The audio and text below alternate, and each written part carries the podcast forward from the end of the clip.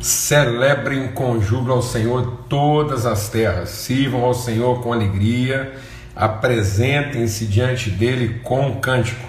Saibam que o Senhor é Deus, foi Ele quem nos fez, dele somos, somos o seu povo, rebanho do seu pastoreio.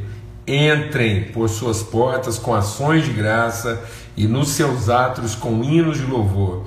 Rendam-lhe graças e bendigam o seu nome porque o Senhor é bom e a sua misericórdia dura para sempre, de geração em geração a sua fidelidade. Aleluia.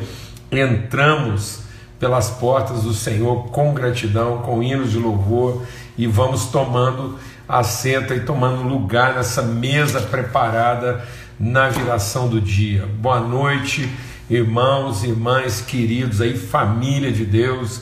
O salmo que a gente acabou de ler aqui é o Salmo de número 100 e fala dessa possibilidade, dessa condição, né, do privilégio de nós entrarmos na presença do Senhor, encontrarmos aquilo que Ele já preparou para a nossa vida, né, nos, nos depararmos, tomarmos ciência, conhecimento daquilo que Ele já preparou e providenciou para a nossa vida. Amém?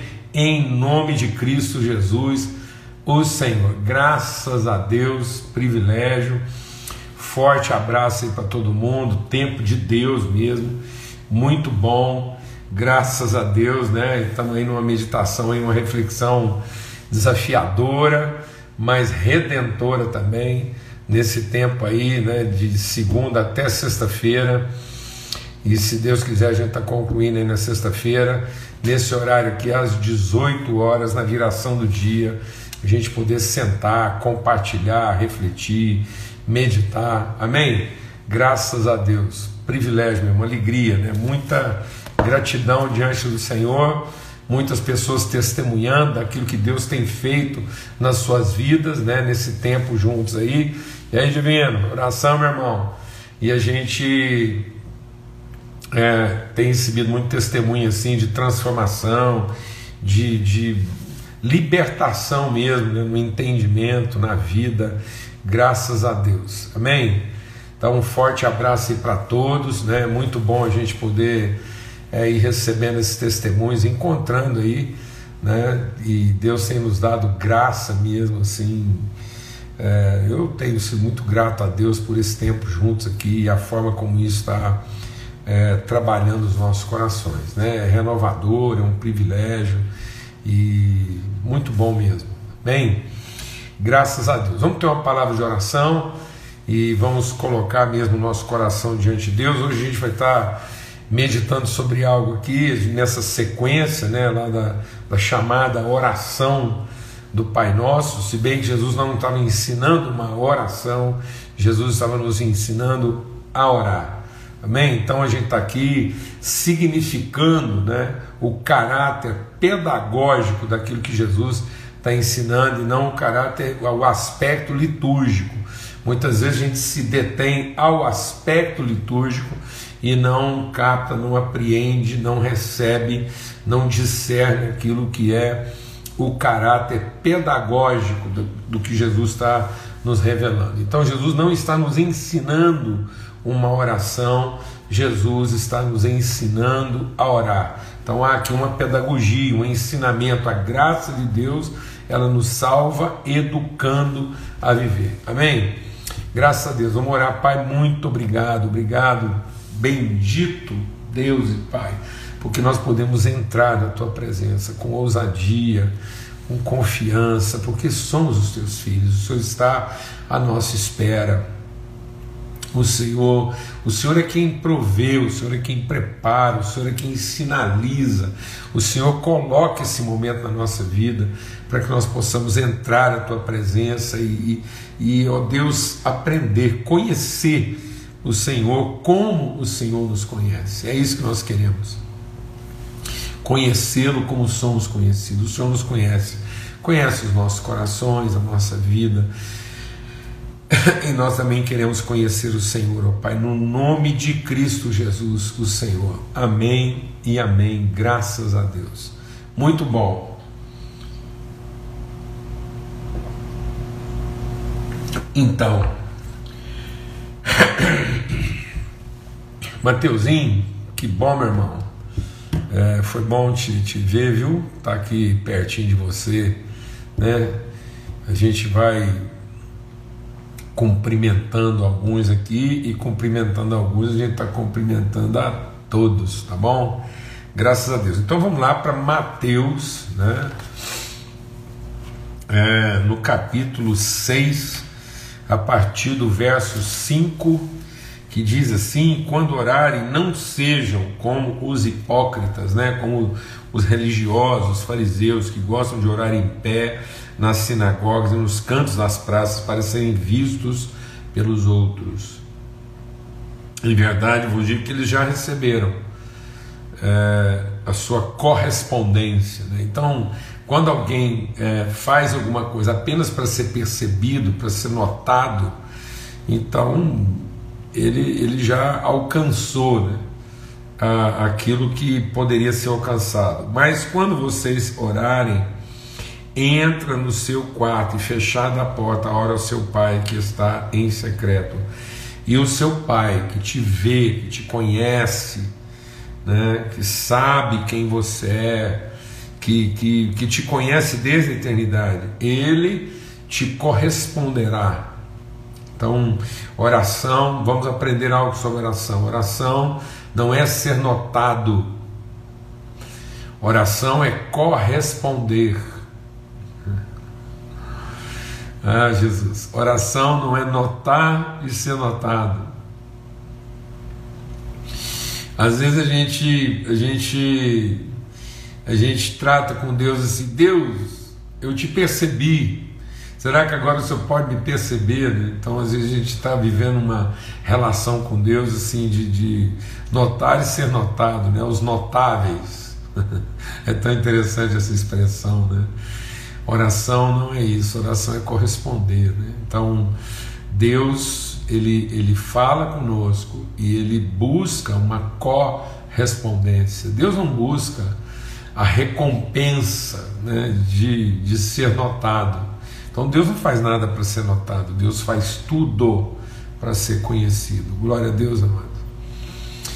Então, é, a espiritualidade não está em quanto eu percebo o, o quanto eu sou é, percebedor, louvador do poder de Deus.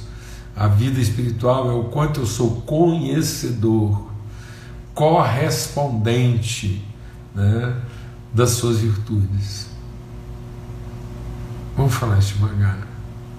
Vida espiritual não é quanto eu sou louvador, percebedor, suscetível dos atributos de Deus. Mas vida espiritual é o quanto eu sou conhecedor, correspondente das suas virtudes. Amém? Então não é dos seus atributos, mas é das suas virtudes. Então, ele diz, e aí ele vai ensinar agora um outro aspecto, e esse é o aspecto aqui para a gente entender, né? Ele também diz assim: olha, e orando também, não, não, não usem não usem de vãs repetições. Por que são vãs repetições? Porque se, se falar disso já era desnecessário, falar disso mais de uma vez é mais inútil ainda. Jesus diz assim: ó, presta atenção. Presta atenção. Jesus está dizendo aqui, ó, só fica falando com Deus sobre suas necessidades os ignorantes. Então, só as pessoas que não conhecem a Deus de verdade gastam seu tempo falando com Deus daquilo que Ele sabe antes de nós. Amém? Então, assim, meu Deus, né? quanto tempo perdido falando com Deus a respeito de obviedades falando com Deus a respeito daquilo que ele já sabe. Como então às vezes a gente quer é, é, quer dizer para Deus que ele que ele foi percebido e que ele por favor nos perceba, ou então a gente quer instruir Deus na sua ignorância. Então, só os ignorantes, só os ignorantes tentam ensinar para Deus o que eles já sabem. Amém? Amém? Então ele diz: não façam isso. É, porque o Pai de vocês sabe o que vocês precisam antes mesmo da gente pedir sobre isso. Portanto, orem assim. Então presta atenção. É essencial que a gente entenda isso. Nós imprimimos por ignorância, por ignorância, nós imprimimos ou soberba, então o hipócrita é soberbo e o gentio é ignorante. Então tem duas coisas que podem comprometer o tempo de oração: ou a soberba, de querer ser notável, e a ignorância, de achar que Deus não sabe o que a gente realmente precisa. Então, a, a, a, a ignorância a respeito de Deus, ou a presunção, né? de achar que Deus precisa ser é, é, direcionado e ele tem que é, ser estimulado em alguma coisa. Então, essas duas coisas podem comprometer a nossa vida de oração. Amém? Então, é isso que o texto está dizendo. Então, nós não vamos ser assim. Então, primeiro, vamos entender que oração é um tempo de quê? De interioridade. É encontrar Deus onde Ele quer encontrar conosco. E Deus não quer encontrar conosco na liturgia da louvação para ser percebido e perceber. E Deus também não quer ficar a vida, o resto da vida, encontrando conosco naquilo que Ele já sabe muito bem que a gente precisa. Então Deus quer encontrar conosco onde? Na nossa interioridade, lá né, onde, onde os, os pulsos e os impulsos são formados. Então Deus está à nossa espera, Deus está à nossa espera lá, no lugar secreto da nossa interioridade. É lá que Ele quer encontrar conosco. E quando a gente encontra lá, Jesus diz assim: então, a nossa compreensão começa é, de que Ele é o nosso Pai é o nosso Pai. Você vai falar lá no secreto com o seu Pai, com o nosso Pai. E aí, essa, essa, essa relação de oração, ela não é nem invocatória e nem rogatória. E aí nós estamos, nós estamos confundindo né, a vida dos clamores, a vida das súplicas. Então, é, não, tem problema a, a súplica, né? Não é que eu estou dizendo assim que a, a súplica cabe né, uh, naquilo que a gente ainda não conhece, não sabe, né, a gente tem uma certa dificuldade. Mas é, é, a oração, né, quando Paulo fala de orai sem cessar, essa vida de oração, né, é, de orar, né, então, é, é, é, é, esse conhecimento manifesto. Então, oração é o momento de manifestar conhecimento. Isso é oração. Eu contei uma situação aqui para vocês e, e, eu acho que eu até vou contar de novo. Uma situação assim muito emblemática, né, de uma coisa que eu tive que tratar na minha vida. E depois, o tempo todo da minha vida, eu, eu, eu continuo tratando, eu fico tratando minhas emoções, né? fico tratando a minha, a minha dúvida, a minha incredulidade com o quê? Com a fé, com a palavra, trazendo à memória aquilo que dá esperança. Lembra que eu contei para vocês daquele velório que eu fui lá e que estava assim, o terror, o maior caos, telhado voando, tempestade armada lá. E no meio daquela confusão toda, eu era o pastor da congregação, eu, no começo do meu ministério, a pessoa que estava ali, o velório que ele estava fazendo, era de um jovem muito conhecido, e as principais lideranças da cidade, políticas, administrativas, estavam tudo lá, pastores de vários ministérios, todo mundo lá, e eu, eu, eu no comecinho lá do ministério, no meio daquele caos, todo mundo apavorado, num lugar exprimido, né? era um, era um era quase que um galpão só, num, terreno de brita. E, E aí todo mundo apertado ali, aquele, aquele terror, né? Porque o, o céu escureceu de uma hora para outra e começou uma tempestade. Eu me lembro que uma irmã calmamente falou: gente, não precisa apavorar, não, fica todo mundo calmo, porque é, nós estamos aqui na casa de Deus, e o pastor aqui é um homem de fé, ele vai orar aqui, vai dar ordem para a tempestade, ela vai cessar. E ela falou essa palavra, pegou o microfone e me entregou. Eu falei, e na hora eu ainda pensei assim, se ela tem tanta fé assim, né, por que ela mesmo não orou? E ela, quando me entregou, falei, agora, esse, esse assim dela tem que encontrar em mim amém. Né, porque é num sim, amém, que a glória de Deus se manifesta. E aí eu peguei aquele microfone e comecei a orar. Eu fui declarando tudo o que eu conhecia da palavra de Deus. Eu fui trazendo à memória aquilo que é renovando a minha esperança. Então, e é isso, para isso que é a palavra de Deus. A palavra de Deus não é para você gerar uma expectativa do que você vai receber. A palavra de Deus é para você gerar conhecimento do que ele já te deu. Então, a oração é isso. Por isso que pela oração, né? e pela palavra todas as coisas são santificadas. Eu vou de novo tirar aqui o. pela oração e pela palavra todas as coisas são santificadas. Então eu tinha que santificar meu coração. Eu tinha que tornar o meu coração é pleno, puro de qualquer tipo de contaminação de incredulidade ou de ignorância. Então eu não estava orando ali para Deus prestar atenção em mim eu não estava ali orando para também falar para Deus que o que a nossa reputação ali, a minha e a dele, estava em jogo. Não.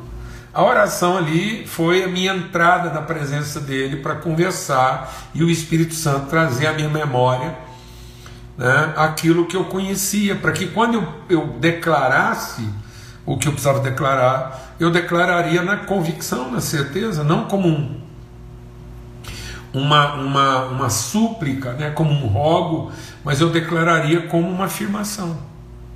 Então a gente ia afirmar aquilo. E aí eu fui orando, orando. Aí quando eu, eu vi que assim é, meu coração estava limpo né, de ignorância, de incredulidade, de soberba e firmado na palavra, a gente declarou lá que a, a, a tempestade se acalmasse e, e que houvesse paz naquele lugar, e imediatamente a tempestade cessou. Foi uma experiência muito forte na minha vida, como tantas outras. Mas é, essa, como isso era o meu, o meu começo de ministério, isso foi determinante na minha vida de oração.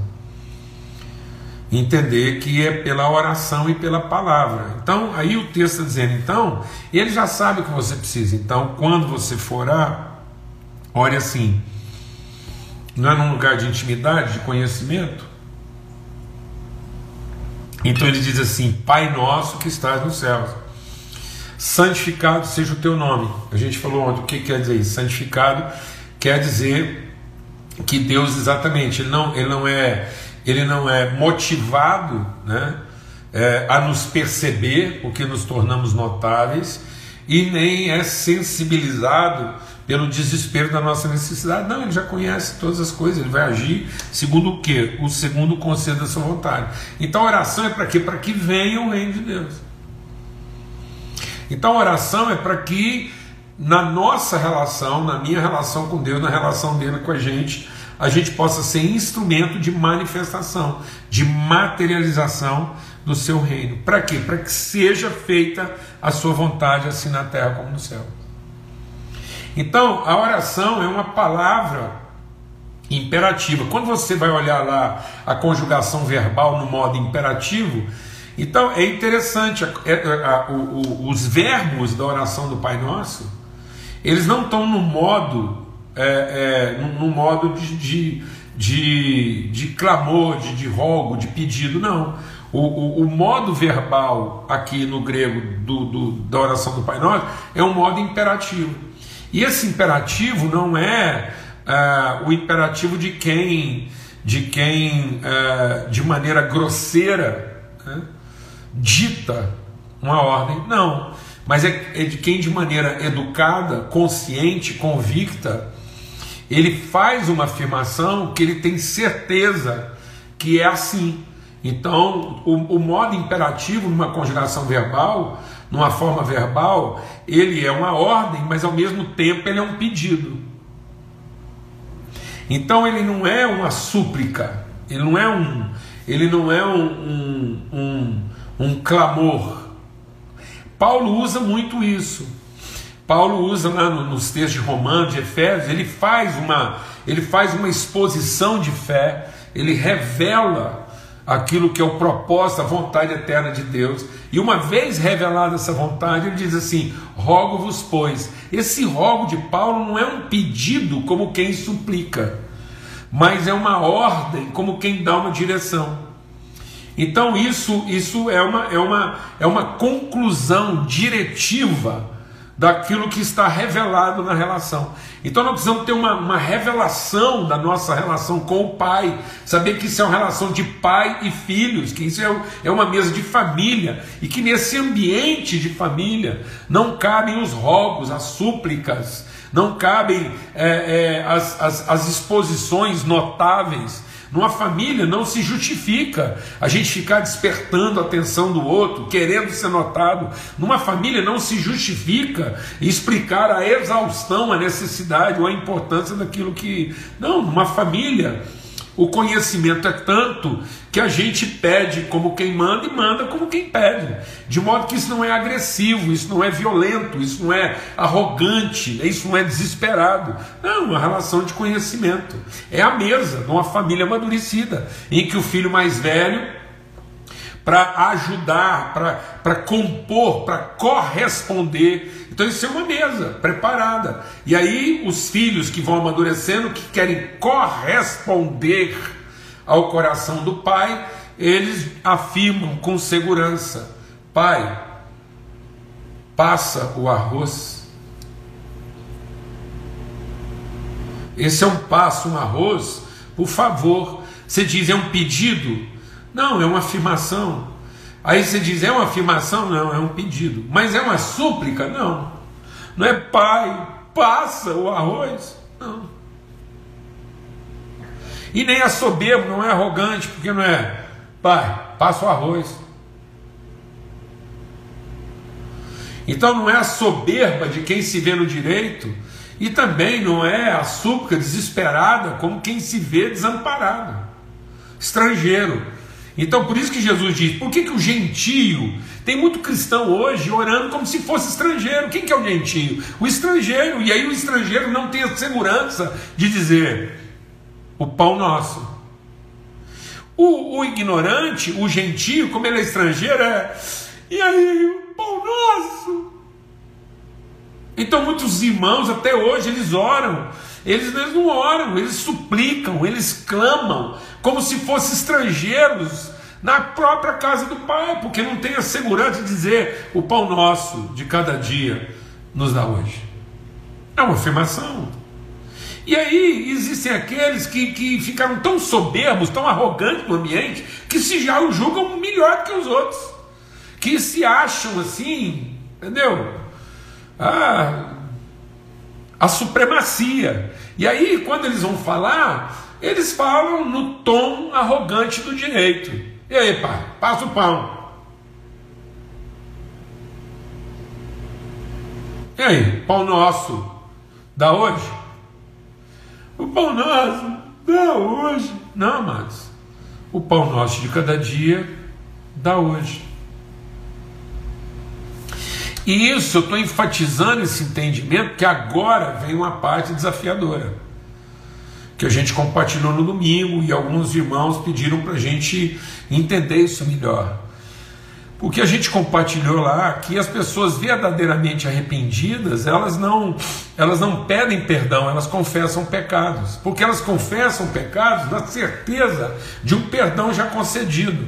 Nós estamos vivendo uma coisa meio esquisita, ou de soberba, ou de ignorância, de estrangeirismo, como se a gente vai ser perdoado na medida em que pediu perdão.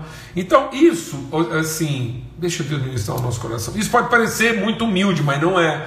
Porque no fim, ah, Deus vai me perdoar porque finalmente eu pedi perdão, então eu estou acessando um direito. Então, muitas pessoas acham que o arrependimento dá a elas o direito de serem perdoadas. Ou as pessoas até hoje por não conhecer de maneira a graça, a graça de Deus, elas até hoje ficam falando com Deus como se nunca tivessem sido. Então os religiosos querem um perdão que acham que merecem, e os gentios vivem as culpas enraizadas de pecados já perdoados. Então, a palavra de Deus diz que ele é o Cordeiro de Deus que tira o pecado do mundo. Então, a inflexão, o modo verbal aqui, de novo é imperativo, e aí ele é afirmativo. O Senhor perdoa os nossos pecados, perdoa as nossas dívidas, assim como nós perdoamos os nossos devedores. Então, tá vendo? De novo, essa oração é uma oração de correspondência eu, eu correspondo ao perdão de Deus perdoando. Então, isso não é uma troca. Aí as pessoas acham, ó oh, Deus, amado, falar uma coisa: se isso fosse um pedido, nós estávamos lascados.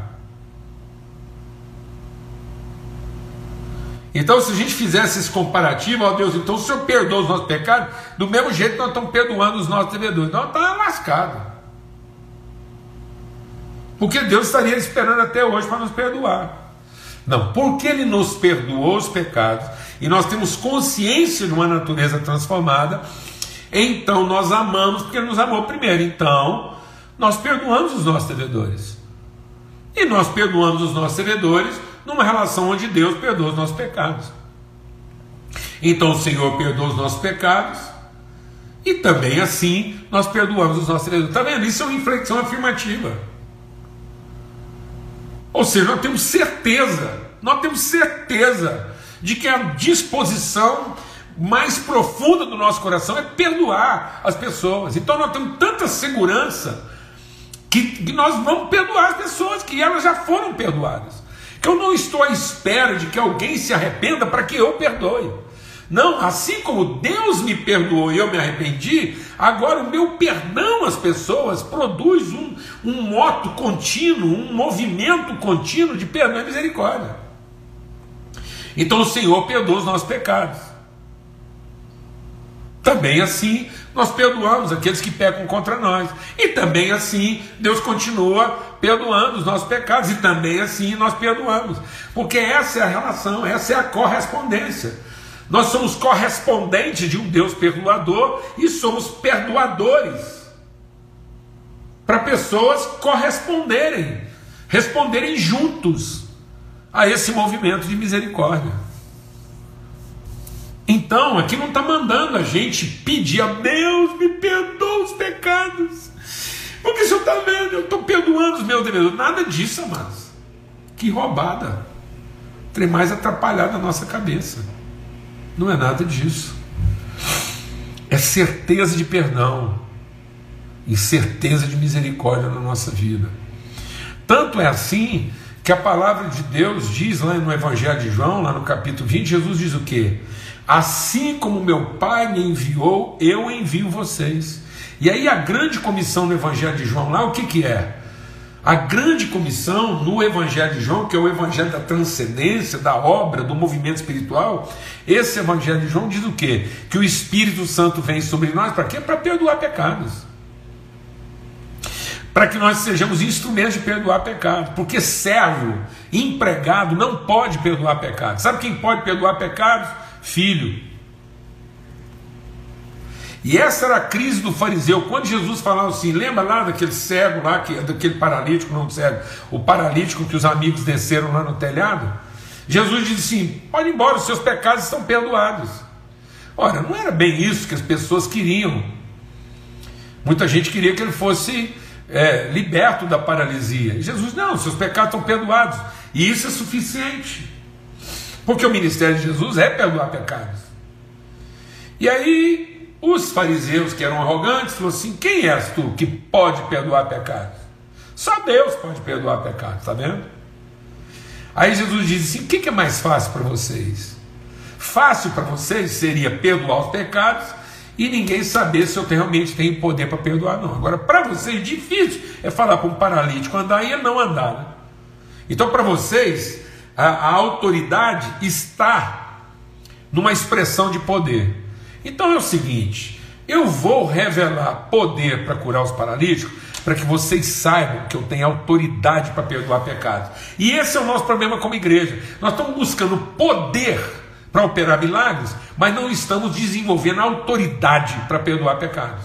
Porque nós achamos que os pecados ainda estão por perdoar, sendo que na verdade eles já foram perdoados. Por isso que Jesus diz que quando o Espírito de Deus vem sobre nós, nós só temos algo a fazer: perdoar pecados, porque nosso Pai perdoa pecados.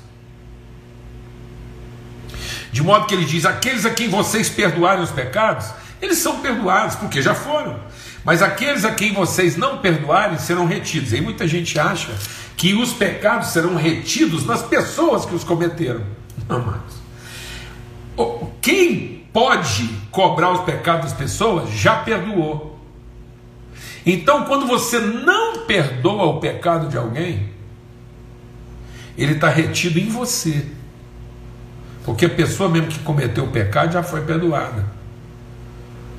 Por isso que tem muita gente que está guardando, se tornou o fiel depositário de dívidas que já foram pagas. Cuidado.